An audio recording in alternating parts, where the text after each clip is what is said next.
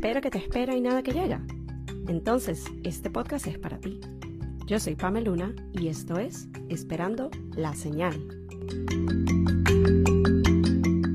Hola a todos y bienvenidos a un nuevo episodio del podcast. Yo soy Pameluna, su host, y esto es Esperando la Señal. Hoy, bueno, el clip con este outfit no funciona, así que vamos a estar sosteniendo el micrófono de esta manera.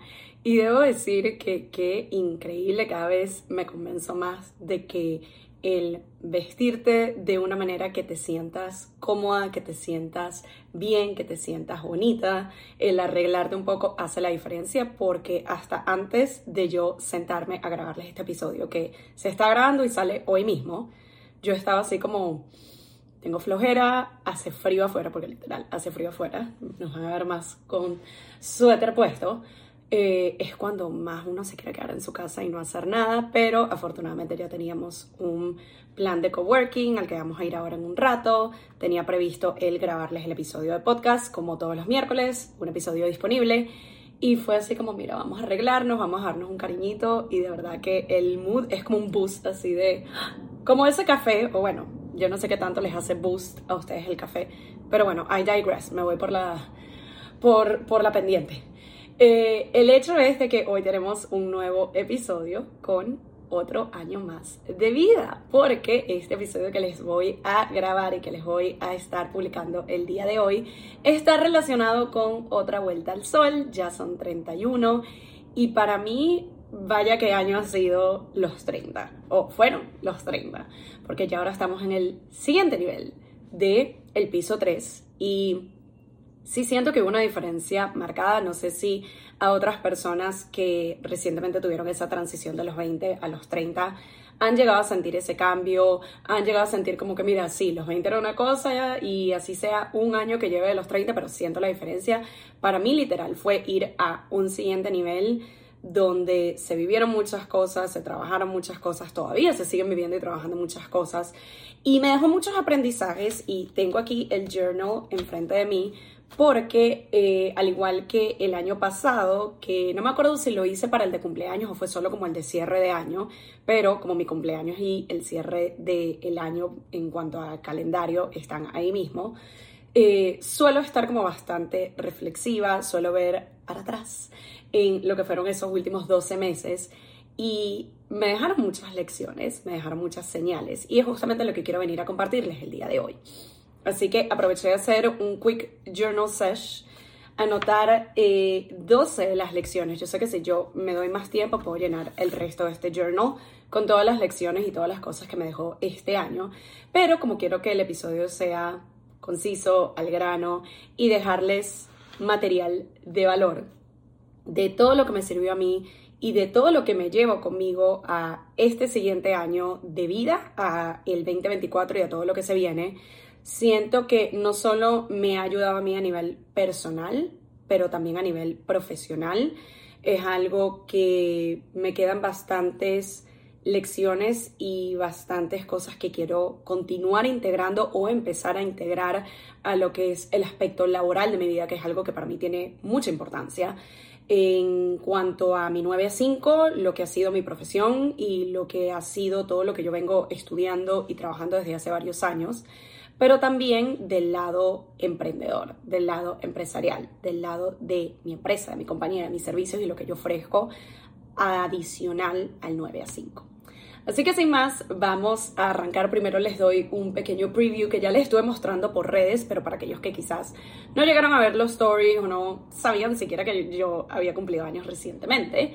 Eh, este fin de semana que recién pasó, nos fuimos a una cabaña, un grupo de 16 personas, cosa de que cada vez que hago reflexión de ello, me recuerdo lo afortunada que soy y es de hecho una de las lecciones que está en esta lista y ya vamos a ir para allá. En cuanto a la importancia de tu comunidad, la importancia de tu círculo cero, la importancia de ese grupo de personas que llamamos amigos y muchos de estos ya se han vuelto familia, porque como también estuve reflexionando en una conversa reciente con eh, mi mamá, Diciembre para mí siempre ha sido el mes más especial por mi cumpleaños, Navidad, Año Nuevo. Siempre ha representado como mucha alegría. Siempre ha sido como ese. Yo me pongo mood película de Hallmark. Yo me pongo mood. Eh, todas esas películas navideñas, el niñito así como que, oh my god, llegó la Navidad, viene Santo. O sea, ese es mi mood. Y por eso siempre amaba este mes. Y ya una vez que me mudo a los Estados Unidos, específicamente a New York, eh, en enero van a ser 13 años Seguía teniendo un poco de esa magia, seguía yo estando en modo celebratorio, eso es lo que la cosa fue cambiando. Ahora me toca construir una nueva comunidad y nuevos amigos con quien compartir la fecha que hace 18 años venía compartiendo con otras amistades que tenía en Venezuela. Eh, me toca también ajustarme a que en Venezuela, mi cumpleaños, eh, yo soy de lechería, que igual la mayoría del país no, no ves como ese invierno que ves aquí, vamos a decir, o sea, no sientes como ese frío, esa cosa. Y yo estaba acostumbrada a que diciembre igual eh, uno podía ir a la playa por su cumpleaños, aquí no, entonces también fue ajustarme a, ahora tu cumpleaños es en invierno, ahora es en época de frío, ahora como que si tú te quieres poner la pinta de los tacones y el vestido bien, pero va a estar en menos no sé cuántos grados, no es como en Venezuela también fue el hecho de empezar a celebrar mi cumpleaños sin mi familia. Y particularmente me afectaba porque, para aquellos que no saben, yo comparto cumpleaños con mi abuela materna, que es alguien muy especial y muy importante en mi vida. Y siempre nuestros cumpleaños fueron en conjunto, siempre al menos era como que el almuerzo familiar con la torta en conjunto. Ya yo tengo, voy para 13 años que no me pasa, no celebro de esa manera porque no la tengo físicamente aquí en Estados Unidos, sino que está en Venezuela. Entonces fueron muchos cambios y muchas cosas a ajustarse. Y ahorita en el punto en el que estoy, eh, también por la misma temática de que los holidays y la Navidad y todo eso, hasta el 2015 para mí significaba reencuentro familiar. Los primeros años, o sea, hasta el 2015 fue poder ir a Venezuela a pasar al menos la fiesta, mi cumpleaños no, porque era muy empezando el mes, yo todavía estaba en finales, eh, con cosas de la universidad y literal lo que hacía era terminar las clases y ya el otro día yo me estaba montando un avión regresando a mi país a pasar lo que eran las fechas con mi familia. El 2015 fue, el 2014 de hecho, eh, diciembre de 2014 fue la última vez que tuve la oportunidad de hacer eso por ahora, ya veremos qué hay para el futuro. Pero después tuve unos dos, tres años que pudimos continuar celebrando en conjunto cuando toda la familia se reunía en Florida, que era como el punto céntrico, porque ya varios de los primos de mi generación estaban como regados por el mundo y era como que, ok, ahí no funciona para que todos nos podamos ver. Y ya eh, me parece que fue 2000 18, 2019 fue el primer año de que no pude ver a mi familia para diciembre. O sea, eso me rompió el corazón, como ustedes no tienen una idea, porque para mí era, bueno, mm, al menos poder pasarlo con algunos de ellos fue como que no. Estaban todos en Venezuela y la única que faltaba era yo y era como, no puede ser, o sea, esto me está matando. Ya después del último par de años, nuevamente tuve la oportunidad de, o mis suegros estaban aquí y era como tener un ambiente familiar también en el 2021 fue el reencuentro que tuve con mi mamá después de como tres años, entonces también fue pasar Navidad con ella. Pero este año vuelve a ser otro diciembre sin familia, entre comillas, y digo entre comillas porque nuevamente tanto mi esposo como yo no tenemos a nadie como en nuestra familia de sangre, no tenemos a nuestros papás, no tenemos a ningún familiar que vaya a estar aquí con nosotros. Sin embargo, hemos sido bendecidos con amistades que se han vuelto familia. Y ahí es donde digo la importancia de el cultivar y tener tu comunidad, porque de hecho este diciembre como que hay algo que a varios les está pasando igual de Ustedes en el mismo caso de nosotros que sus familias están afuera de los Estados Unidos, los que vivimos acá, y no van a poder pasar esas fechas con ellos.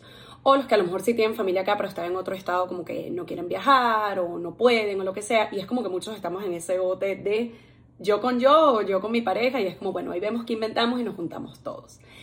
Y eso fue más o menos la vibra de este cumpleaños. Ya los cumpleaños yo tengo años acostumbrados, que es como, bueno, lo paso con amigos, pero el año pasado fue la primera vez que decidí hacer algo distinto. Para mí es como que, bueno, llego a los 30, llego a un siguiente nivel, quiero hacer algo especial. Y originalmente en mi mente especial era como que voy a hacer una mega cena, o nos vamos a ir a una discoteca, o como que las cosas que tradicionalmente uno venía haciendo para celebrar cumpleaños. Y el año pasado fue como que, no, yo la verdad quiero hacer algo distinto, quiero más como una vibra chill, de descanso, de desconexión y fue cuando surgió esta idea de vámonos a una cabaña upstate, que es la ventaja para aquellos que quizás no son de aquí de Nueva York o no viven en Nueva York o no solamente han ido como a lo super turístico que es Manhattan. New York tiene mucho que ofrecer si te vas más arriba, si te vas upstate. Eh, puedes tanto tomar un tren desde Grand Central y te vas a una hora, dos horas, visitas todos estos pueblitos espectaculares, maravillosos para desconectarte por un día o un fin de semana y lo que nosotros hicimos fue justamente eso, fue rentar una cabaña en Airbnb. El año pasado nos fuimos nueve personas y la pasamos increíble. Para todo fue como que sí es celebración de mi cumpleaños, pero también fue como nos desconectamos en la ciudad, del trabajo, de todo, estamos en la naturaleza, hicimos kayak, eh, barbecue, o sea, parrilla. Eh, hicimos que sí, s'mores en la fogata, vimos películas, o sea, fue tan bonito y yo dije, ok, esto es como quiero continuar celebrando mis cumpleaños. Este año volvimos a hacer lo mismo, fuimos el doble de personas, esta vez fuimos 16 personas que nos estuvimos quedando en una cabaña más grande, también upstate, fuimos a un área nueva y fue la misma vibra de desconexión, kayak, películas, comer rico. Y para mí fue tener ese momento reflexivo de que cuando uno está como más joven, yo sé que soy muy abuela cuando digo que cuando uno está más joven, cuando uno es niño, estás como rodeado de más amistades por el tema de con los compañeritos del colegio o que sí con los amigos del vecindario, de la urbanización o como que tienes más esa facilidad de siempre hay amigos, siempre hay gente alrededor. Y ya después de, por ejemplo, cuando te toca migrar es, ok, de cero a hacer nuevos amigos. Y llega un punto en que sí lo logras. Quizás los primeros años lleguen a ser un poquito más complicados y esto es una anécdota eh, que ya yo he hablado con diferentes amistades porque uno viene o venía en ese momento con la mentalidad de tengo que trabajar, tengo que ahorrar, tengo que independizarme, tengo que ver cómo resuelvo y no está necesariamente en tus prioridades el tengo que hacer amigos, sino es como estoy en modo supervivencia, estoy en modo de, ok, llegué hasta acá y tengo que ver qué hago, cómo hago, cómo ayudo. Eventualmente logramos llegar a ese punto de las amistades. Yo tuve la fortuna de que cuando me vine, vine a estudiar, vine a la universidad y tanto en la universidad como cuando hice el posgrado tuve la oportunidad de hacer amistades.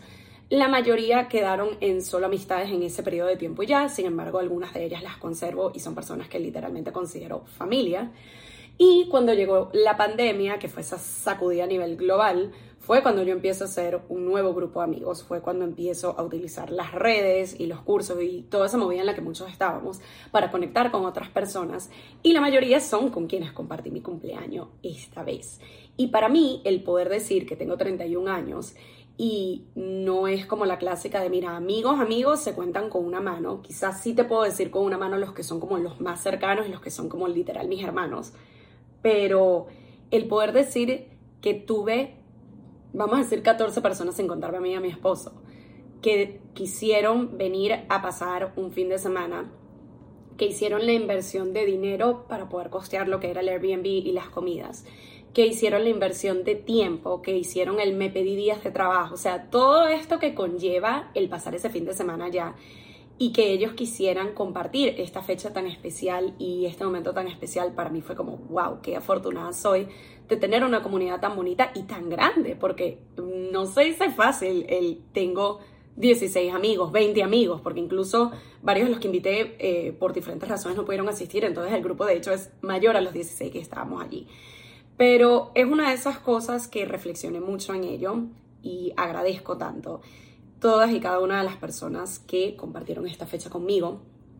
También fue el ponerme reflexiva en cuanto a, a medida que pasa el tiempo, la manera en cómo vemos estas fechas va evolucionando. Y nunca quiero llegar a un punto donde se pierda esa magia y esa ilusión que me genera diciembre, que me ha venido generando por, vamos a decir ahora, 31 años pero es el hecho de que empiezas a verlo de una manera distinta de, por lo menos el propio día de mi cumpleaños, esta vez cayó el día que hacíamos el checkout. Entonces realmente el día de mi cumpleaños fue como estuvimos un rato allí, compartimos el desayuno y eso, pero ya después que llegamos a la casa fuimos mi esposo y yo viendo tele, tipo tranquilo, y fue como Qué raro porque normalmente mi cumpleaños o el cumpleaños en general es cuando uno está como con amigos y se sale y se come y se esto y para mí fue como estoy aquí en casa tranquila y es como en parte lo que quería, pero también fue así como es raro. Y también el darme cuenta, y fue una de las conversas que tuve con mi mejor amiga Alana cuando estábamos eh, en la cabaña, de hasta para las fechas, cuando nos dábamos cuenta de que este año realmente nadie tiene como un plan de vamos a hacer la cena aquí y los regalos acá. Es como la economía está heavy. No va a dar quizás para todos los regalos o para regalos en general. Eh, quizás no vamos a poder tener esos encuentros de la cena, la familia, esto, lo otro, y darnos cuenta que a veces hay como mucho esta presión de Navidad y todo tiene que estar perfecto y tiene que haber la mega cena y el árbol tiene que estar lleno de regalos abajo y es como, por ahí a lo mejor esta Navidad tú te quieres quedar tú en tu casa contigo mismo, con tu pareja, con tus roommates, con las personas que vivas, y es como, y es como lo quieres celebrar y está bien. Eh, lo mismo a lo mejor los cumpleaños que son ahorita de los holidays, que siempre está el chiste de que, bueno, te toca un regalo porque cumpliste en diciembre y es como cumpleaños y Navidad, te tocó mezclado.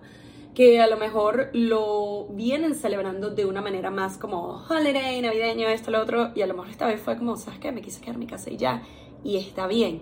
Es el ir evolucionando la mentalidad que tenemos de cómo llevamos estas celebraciones y que puede seguir siendo significativo y que puede seguir siendo bonito, pero quizás no va a ser como la gente lo espera. Entonces, pequeño detalle que dejo por allí.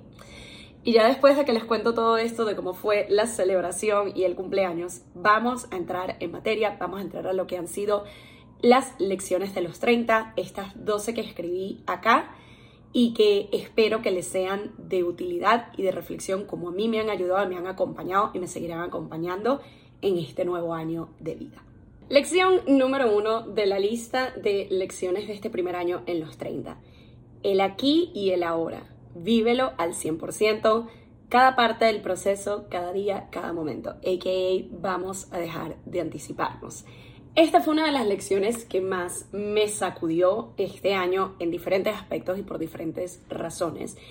Y fue el darme cuenta de que la manera como yo estaba interpretando y como yo estaba trayendo mi vida, el vive el aquí y el ahora era más como me voy a dar este momento de disfrutarme mi café muy puntualmente, voy a darme el momento de hacer mi journal, me voy a regalar estos cinco minutos que, ojo, sí es parte de, ser más mindful con el aquí y el ahora, sí es una manera de estar presente.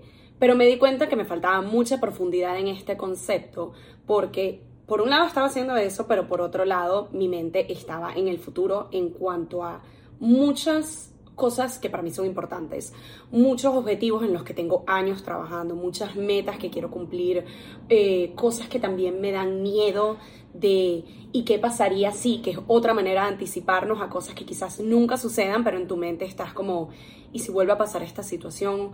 O si esto es lo que tengo miedo pudiera suceder y es constantemente estar en el futuro, futuro, futuro y no estás aquí.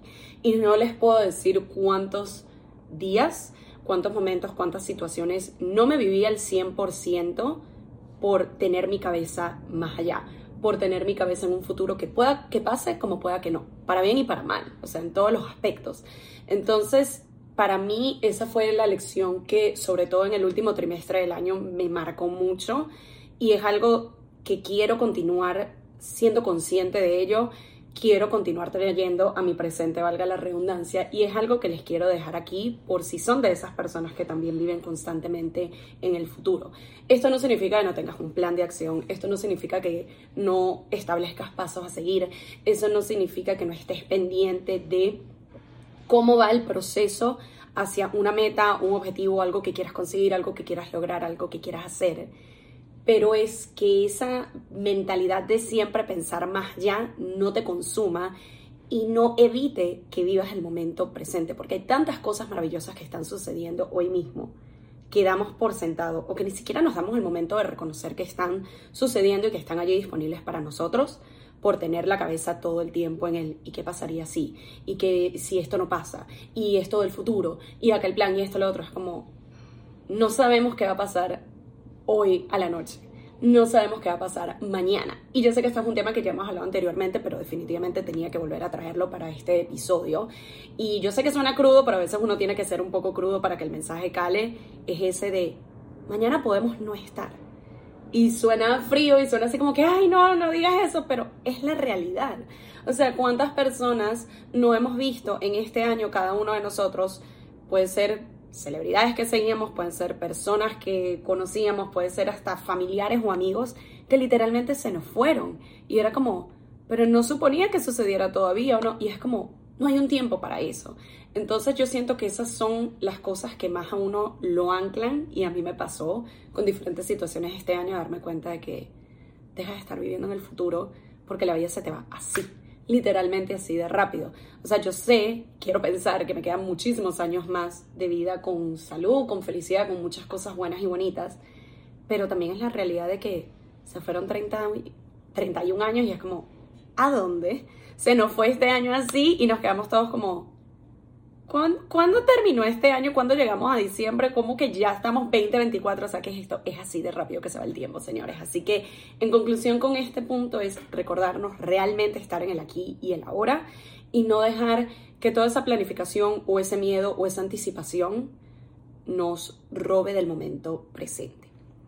La segunda, y esta fue como un ir y venir y ya finalmente creo que internalicé y acepté la realidad de que la salud es prioridad y cuidar cada aspecto de ella. Y les digo esto porque a pesar de que afortunadamente en su mayoría tengo salud y bienestar, eh, mi cuerpo funciona, es como está todo bien, siento que fue un año donde pasaron varias cositas con temas de salud, nada grave, pero sí fue un año donde constantemente había algún aspecto de salud.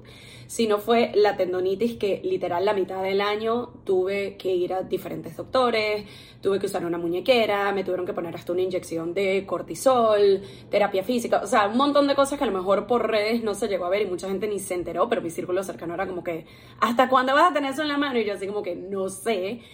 Eh, también a principio de año fue el tener diferentes reacciones alérgicas en la piel, hacerme testeos, eso también fue otro proceso. Entonces fueron como muchas cositas diferentes con temas de salud que como les digo, afortunadamente no fue nada grave, pero fue constantemente, era como que si no es que tienes esto de alergia, es que tienes esto de la mano, es que de repente hace como un mes me dio un tirón en la espalda que literal me tumbó un día eh, después de ir al gimnasio, o sea, mil cosas así, fue como, ok la salud es primordial.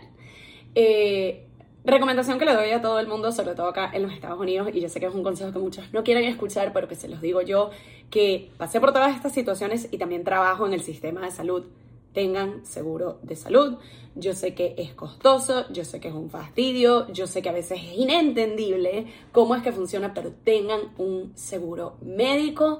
No saben todos los dolores de cabeza y el dinero que les puede ahorrar tener eso. Tengan un seguro de salud. Siempre estén pendientes de su salud en general, vayan al médico, chequense, cualquier molestia, cualquier dolor, cualquier cosa que no debería estar allí. Y acabo un pequeño asterisco de algo que en todo este tema mi terapeuta me ayudó a entender, porque yo tuve mi periodo de frustración de fue pisar los 30 y ahora todo el mundo y que, bueno, tienes que comer más sano y tienes que dejar el azúcar y tienes que dejar las frituras y tienes que ir más al gimnasio y tienes que tomar más agua y como que las típicas que siempre te dicen, pero esta vez fue como que a la enésima potencia y yo estaba como que, o sea, que llegué a los 30 y ya se acabó la vida o qué, no entiendo. Y ella me ayudó a ver de que no lo veas desde esa resistencia y no lo veas de tengo que hacer esto porque me están mandando, sino qué cosas quiero para mi bienestar. O sea, si yo quiero estar saludable, es algo que yo quiero por mí, si yo quiero estar comiendo más saludable, es algo que yo estoy decidiendo por y para mí, no porque yo sienta que me están obligando a hacer esto o tengo que hacer esto porque cumplí 30. Verlo más desde el es un autocuidado, es un autorregalo, ese es el amor propio, es el me estoy cuidando en todos los aspectos.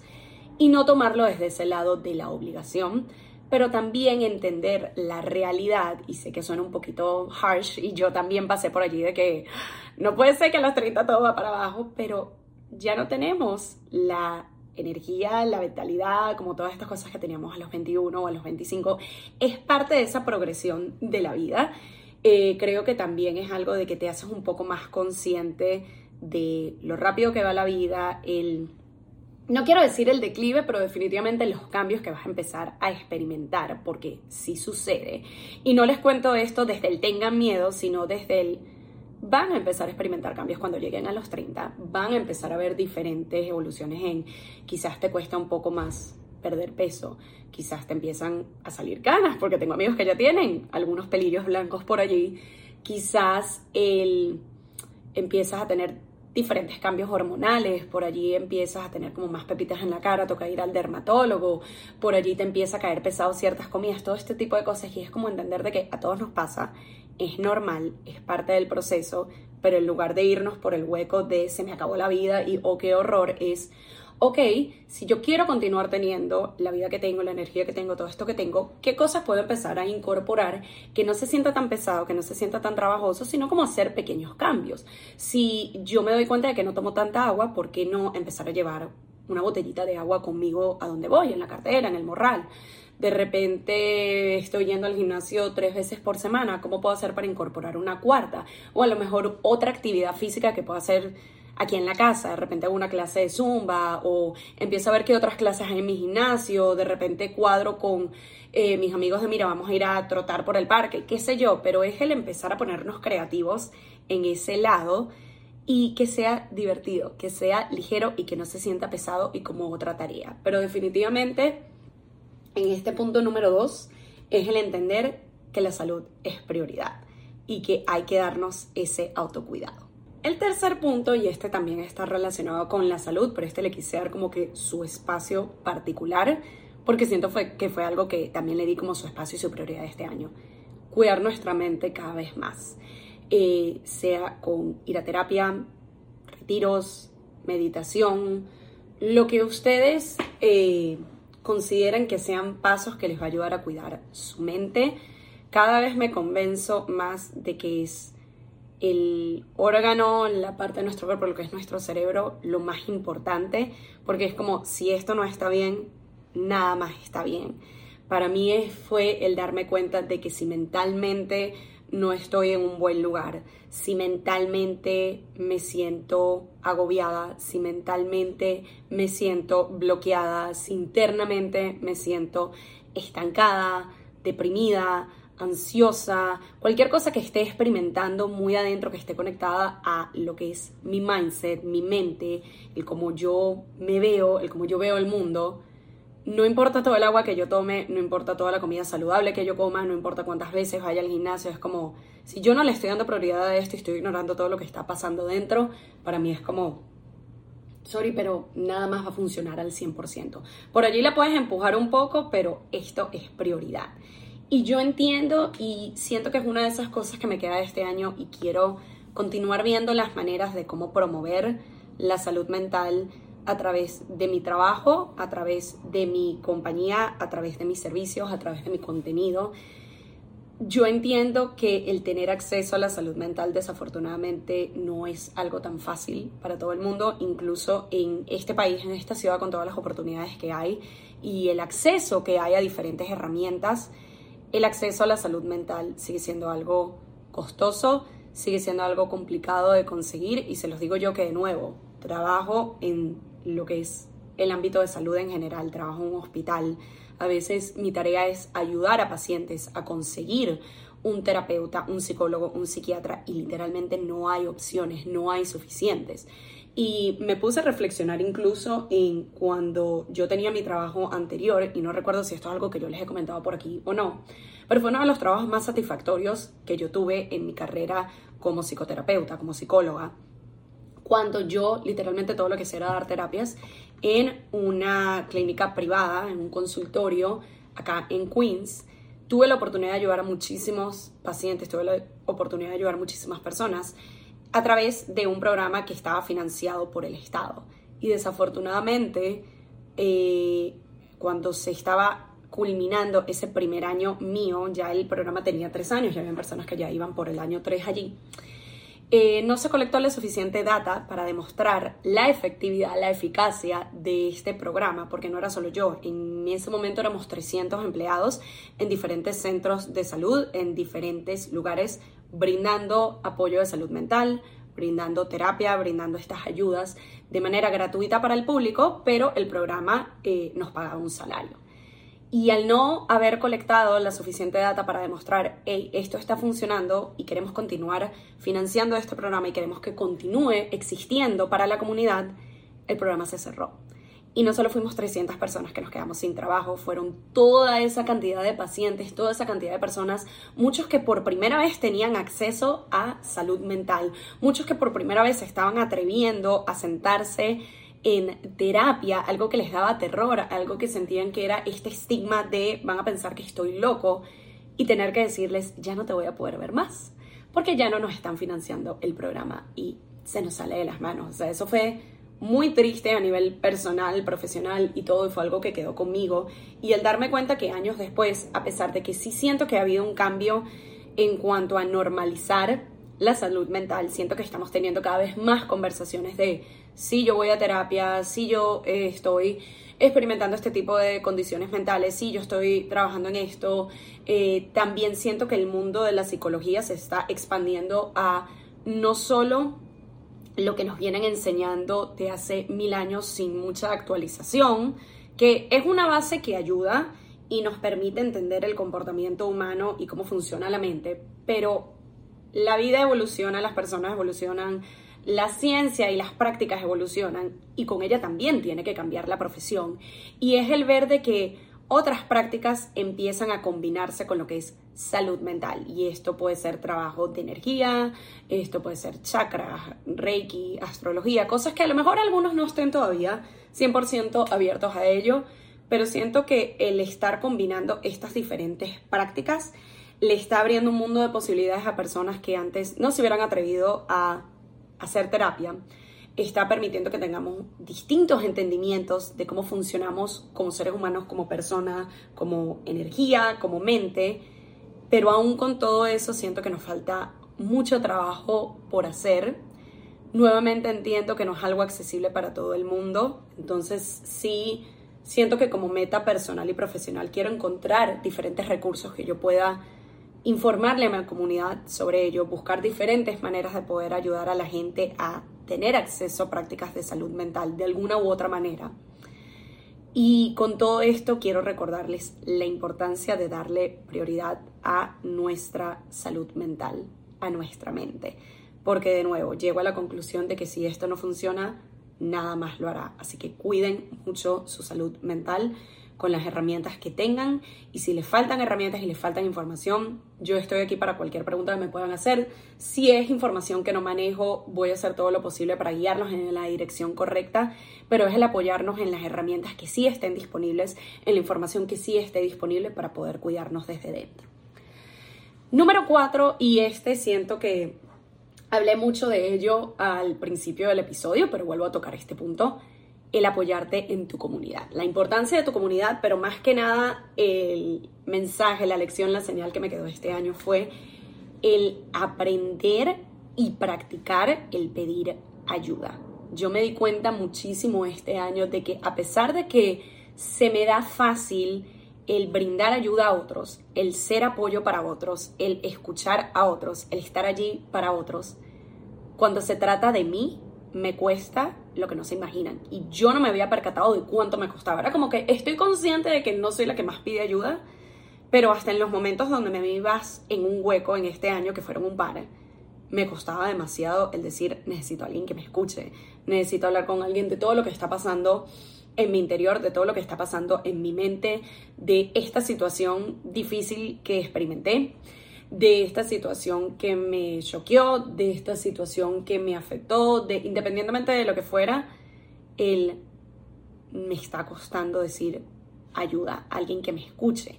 Y no es por falta de comunidad, porque como ya les dije al principio, soy muy afortunada, también es el trabajo que yo he hecho, pero por un lado siento que es factor suerte, factor el atraer a las personas indicadas, el estar en el momento y el lugar correcto tengo esa comunidad, tengo las opciones, tengo las personas y aún así, a pesar de que muchas de ellas es como, sé que están abiertas a escucharme, sé que están abiertas a que si yo le escribo alguna ahorita y es como, necesito hablar con alguien, me van a escuchar y me van a comprender y me van a apoyar, pero de mi lado me ha costado un montón el que tienes que dar el paso de pedir la ayuda porque la gente no es adivina.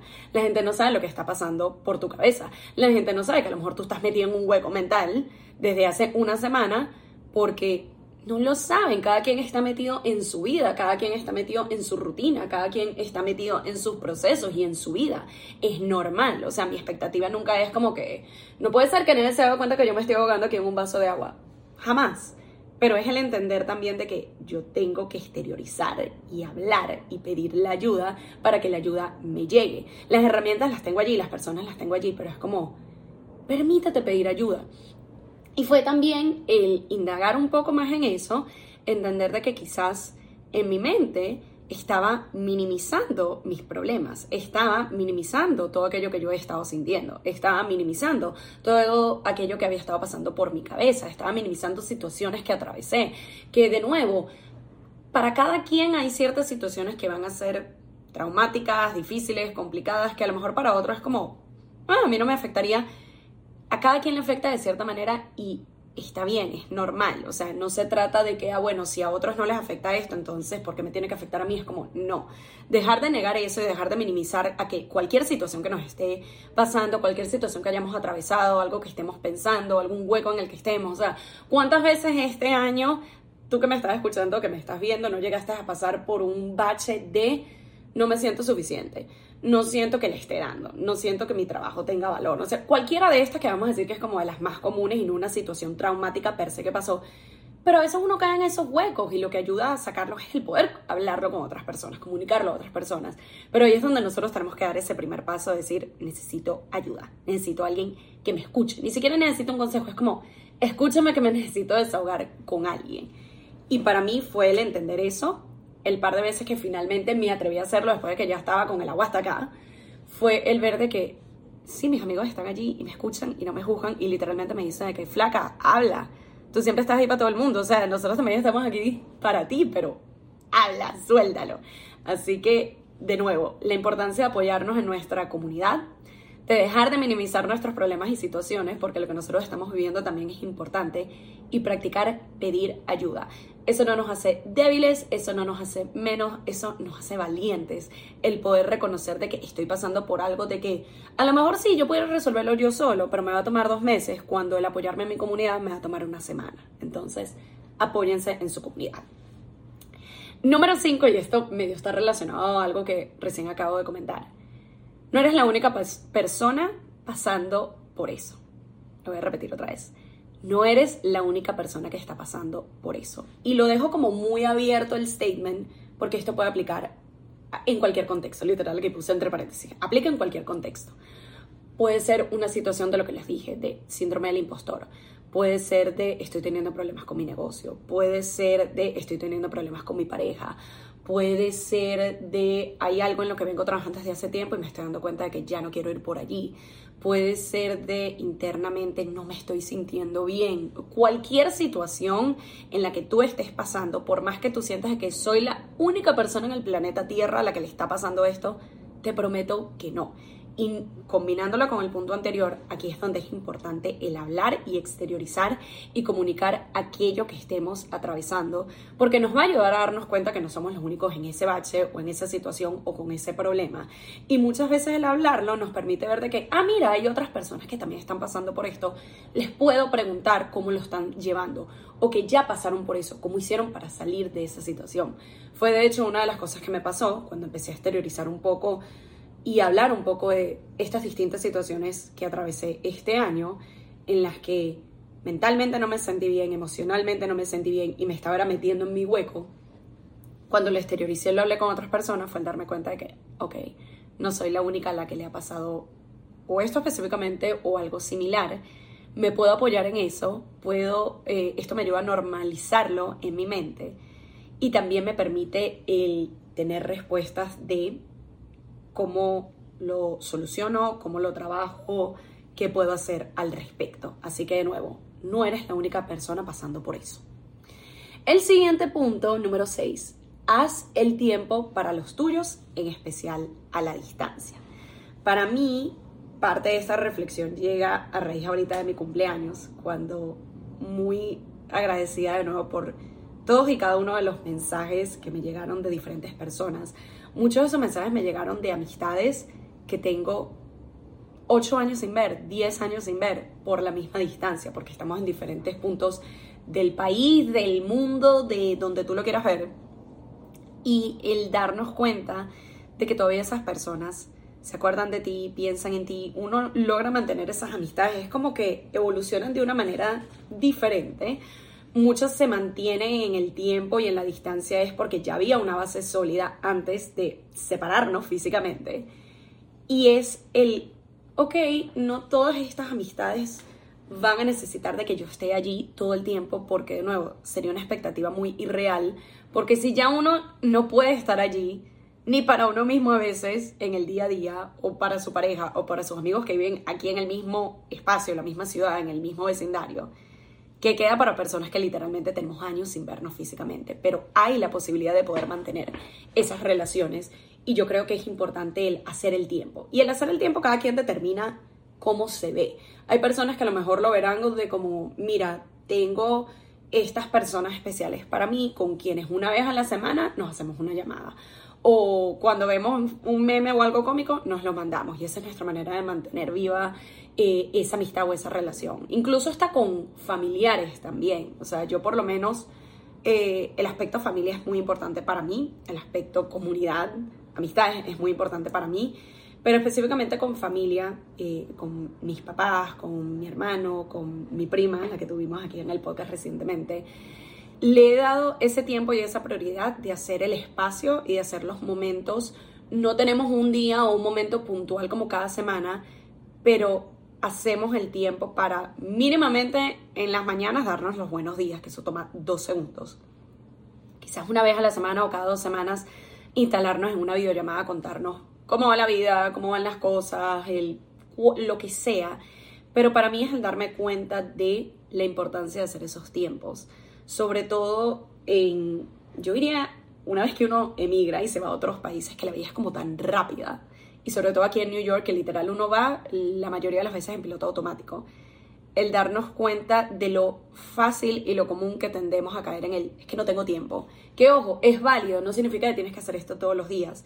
Pero cuando nos sentamos a pensar, ok, esa llamada a mi mamá, esa llamada a mi abuela, esa llamada a esa amiga, ¿Cuánto tiempo tengo posponiéndola por decir, es que no tengo tiempo? es que ahorita no, es que lo dejo para después, lo dejo para después, lo dejo para después. A lo mejor ese después no lo vamos a tener. Y para mí, yo no lo hago necesariamente en base a, bueno, no me quiero arrepentir y es desde el deseo de querer tener eso, esos momentos. Pero también a veces el, el darme cuenta de, hey, tengo a lo mejor una semana que no hago una llamada con mi mamá, a pesar de que sí, nos damos los buenos días todos los días, pero es como, déjame hacer este ratico que a lo mejor iba a estar, no sé, mandando unos correos o algo y la puedo tener aquí conmigo, o sea, es algo que puedo hacer en paralelo, déjame llamarla y hablamos un rato. O a lo mejor yo ahorita lo que iba a hacer era ponerme a ver Netflix eh, dos horas. Veo una hora solamente después y ahorita aprovecho y llamo a mi papá, que tengo rato sin hablar con él. Ese tipo de cosas para mí es importante. Eh, de nuevo, es algo que me dejó este año, a pesar de que afortunadamente no llegué a perder a nadie físicamente cercano.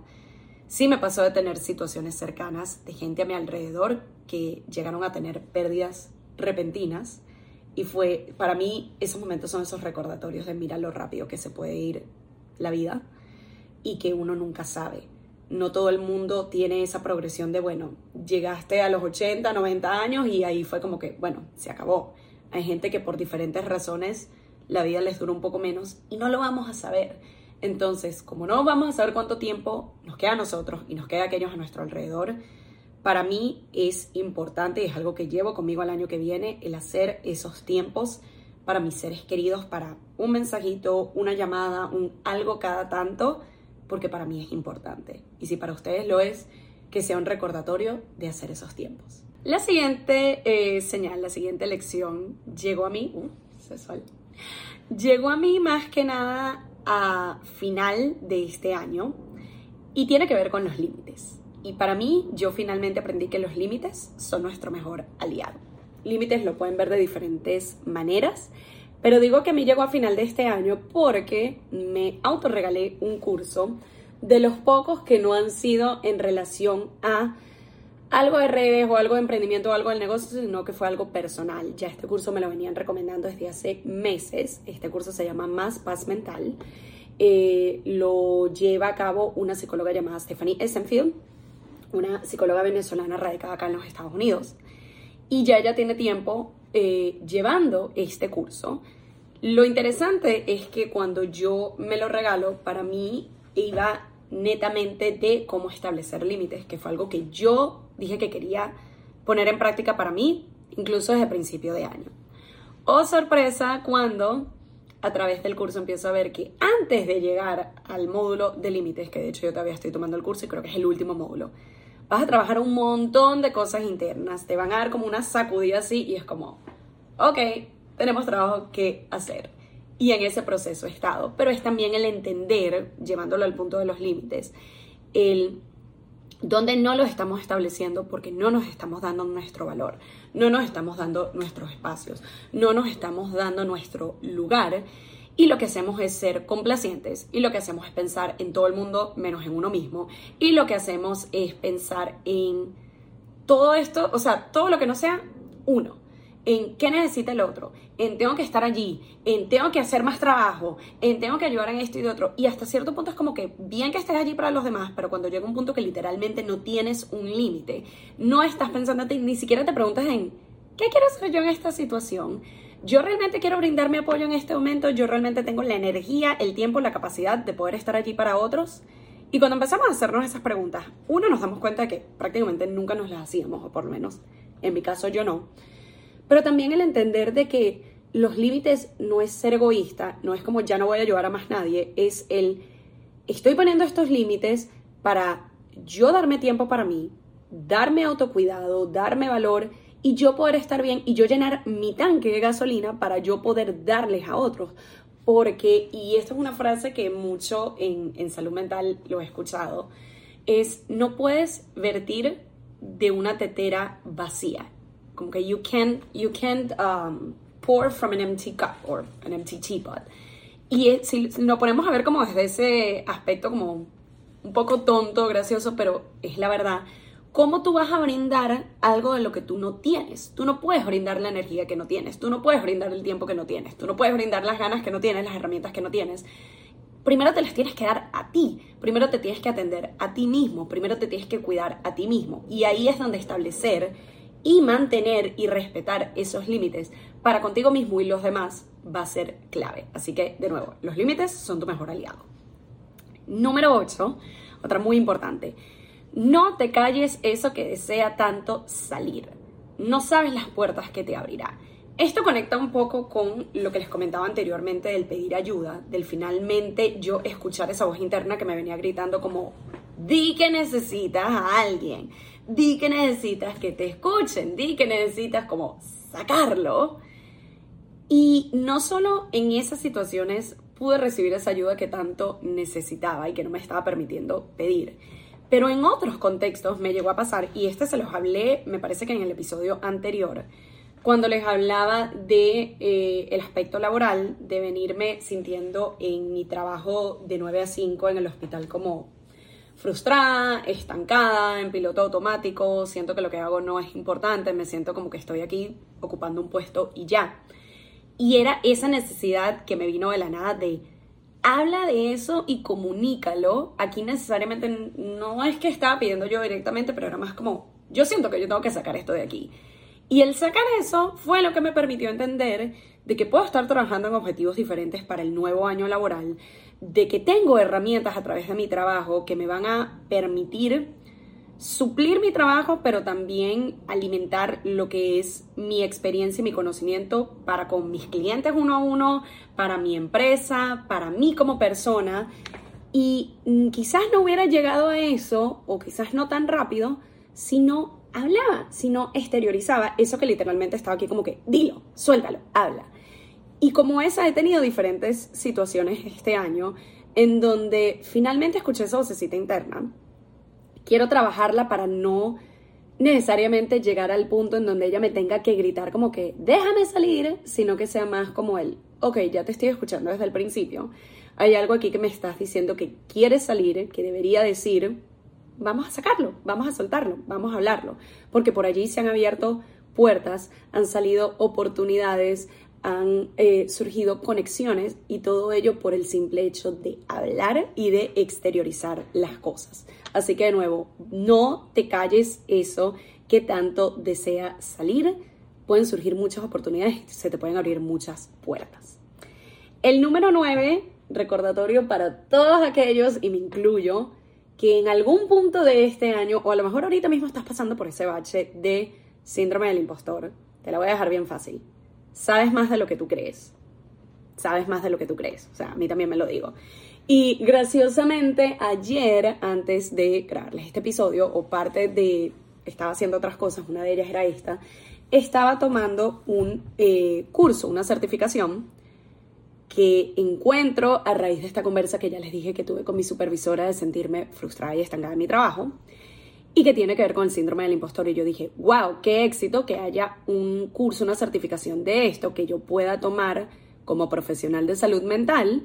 Esto me puede dar herramientas que yo puedo implementar con mis clientes uno a uno, que yo voy a poder implementar en el Blooming Retreat, porque es uno de los talleres que voy a estar dictando, que yo voy a poder implementar en el curso, en el evento Agradecer, que vamos a estar llevando a cabo el 13 de enero. Por cierto, compren sus entradas. Y cuando estoy literal a mitad del curso, yo estoy con la cabeza así porque era como que me estaban hablando a mí. Era como que, Pamela, esto es contigo. O sea, ni siquiera Pamela la profesional, Pamela la persona, porque habían tantas características, tantas lecciones, tanta información que era como que, sí, esta soy yo, o he sido yo, o he pasado por esto, o yo he pensado así, o yo me he sentido así, y fue como, wow. Y uno de los puntos particulares que se hablaba en el curso es justamente esta idea de la persona, porque hay como cinco categorías diferentes de síndrome del impostor. Y si quieren que ahonden en este tema, me lo pueden hacer saber para hacer un episodio exclusivo de esto. Hay cinco tipos de síndromes del impostor o de personas que experimentan síndrome del impostor. Y una de ellas es justamente la que constantemente está buscando información y estoy metida en un curso y me voy a meter en esta certificación y voy a hacer esto, voy a hacer lo otro. Pero ya más allá de quiero conocimientos nuevos, que siempre está cool, es desde el lado de no sé suficiente y necesito saber más, y necesito leer más libros, y necesito hacer más cursos, y necesito hacer más certificaciones, y necesito seguir invirtiendo en todo esto para yo poder allí hablar del tema. Y es como, no, ya tú tienes suficiente información, ya tú tienes todo lo que tú necesitas saber, todo eso está adentro de ti, pero te tienes que permitir, primero, dejar de estar invirtiendo en otras cosas invertir en todo el conocimiento y toda la experiencia y todo lo que ya tú tienes para darte cuenta, uno, que sabes más de lo que tú piensas, que ya toda esa información la tienes allí, es cómo llevo esta teoría a la práctica, cómo ahora la comparto con mi comunidad, cómo ayudo a otras personas con esto, entendiendo de que ya no necesito más cursos de la misma temática, ya no necesito seguir leyendo de todo, y no es desde el ego de yo me las sé todas, no, pero es el darme el valor de lo que ya conozco y de lo que ya sé y de lo que ya entiendo y de lo que ya puedo implementar para ayudar a otras personas. Parte de eso es lo que me está impulsando a que el año que viene promover aún más los servicios de coaching, promover aún más las sesiones uno a uno. Incluso estoy por sacar públicamente un programa de tres meses llamado Desde Dentro, que esto yo lo tenía pensado como que el nombre en sí lo tengo desde el finales de 2022 y era algo que de nuevo, por el mismo todavía no sé tanto, no soy suficiente, no todas estas cosas, esta voz interna que yo me estaba creyendo ese cuento que no debía creerme ese, lo pospuse, lo pospuse y esta vez fue como, ya, lo vamos a sacar, estamos listas, sabemos todo lo que se necesita saber tenemos la experiencia necesaria, tenemos el conocimiento necesario, let's do it. Así que recordatorio, sabes más de lo que crees.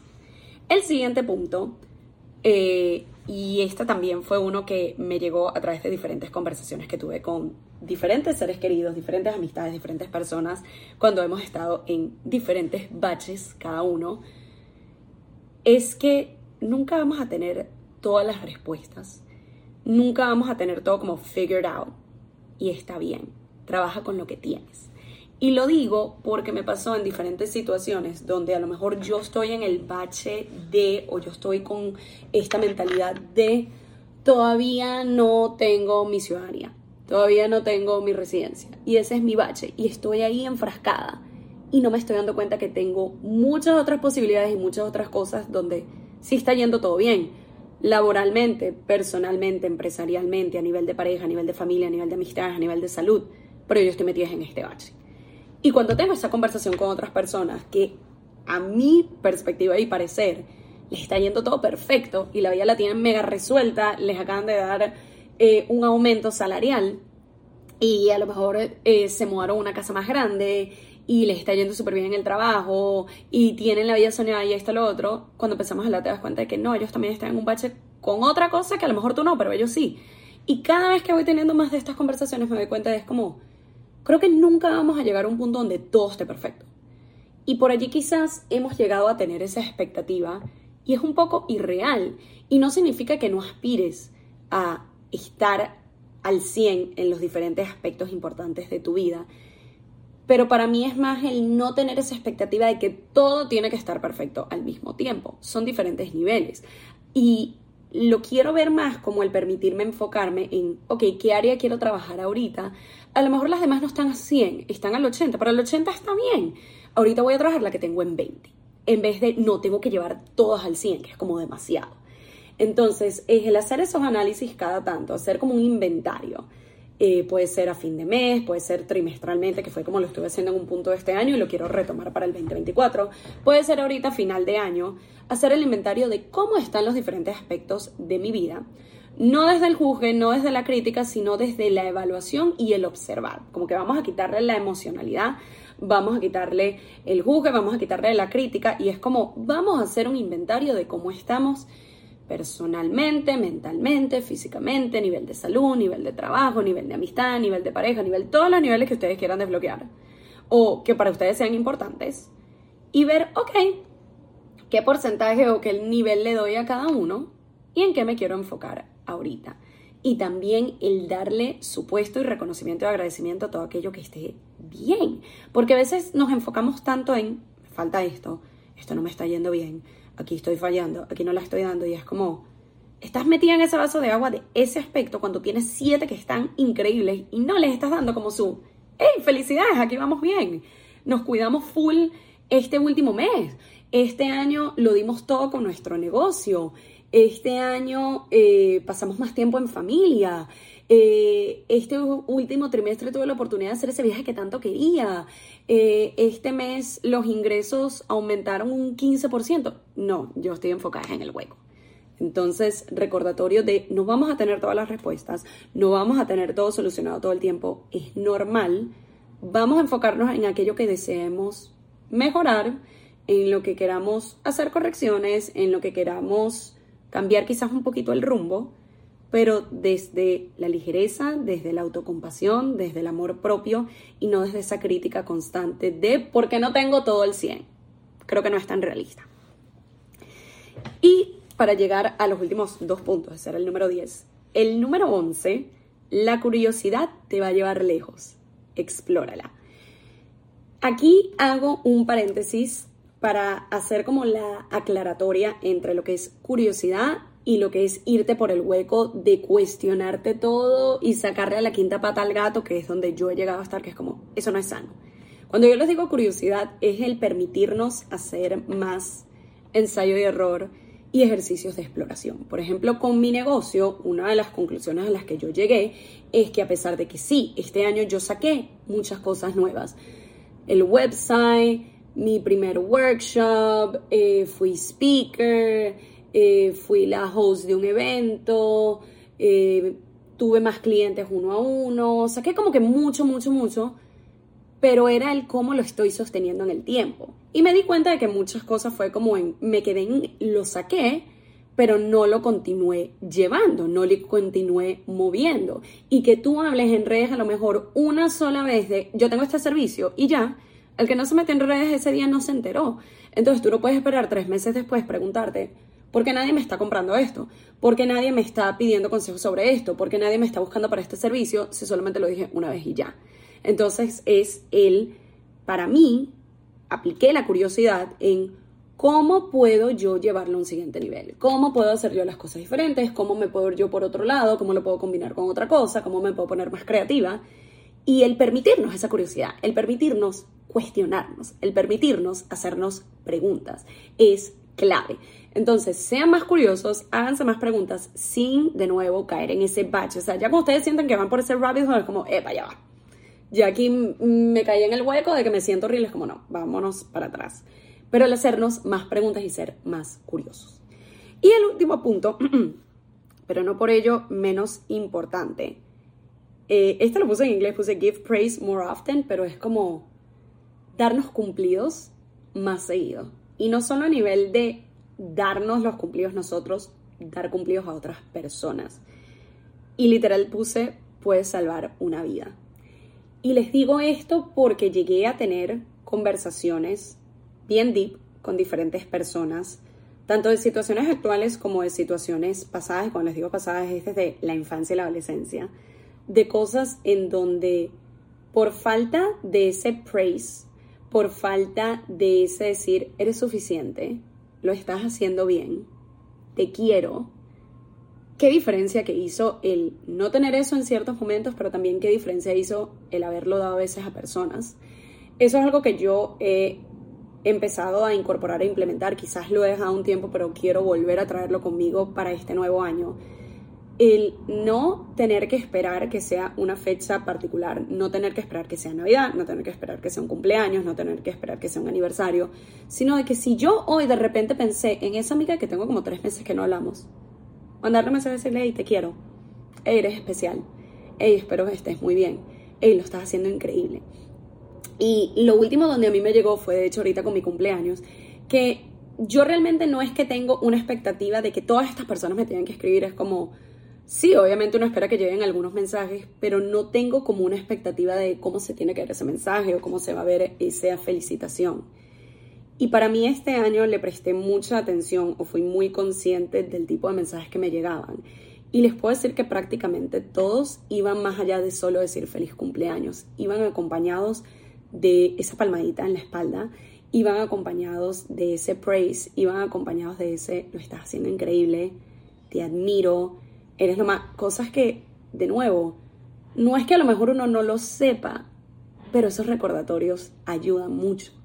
Esos recordatorios son los que te pueden sacar de un hueco. Esos recordatorios son los que te pueden ayudar a dar ese paso que vienes posponiendo. Esos recordatorios son los que literalmente pueden salvar una vida pueden salvar a una persona que esté en ese punto donde diga, no me queda nada más y estoy que me tiro.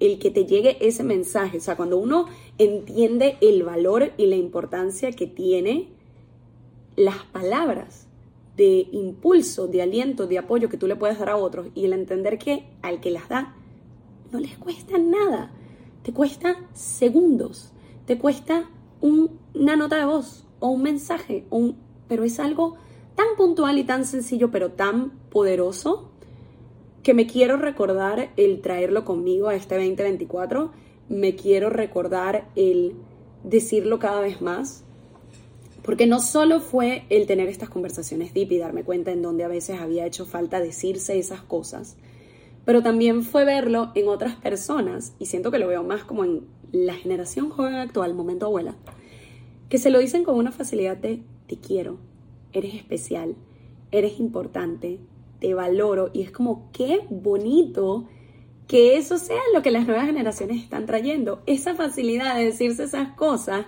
que siempre han estado ahí, pero generaciones pasadas a lo mejor nunca se atrevieron a decirlo porque, ay no, qué pena, ay no, que van a pensar de uno.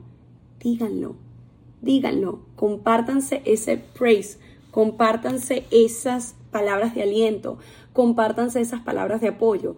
Así ustedes sientan que, pero que le va a importar a esa persona, pero esa persona ya lo sabe, pero va a pensar que es raro que le esté escribiendo. Hazlo.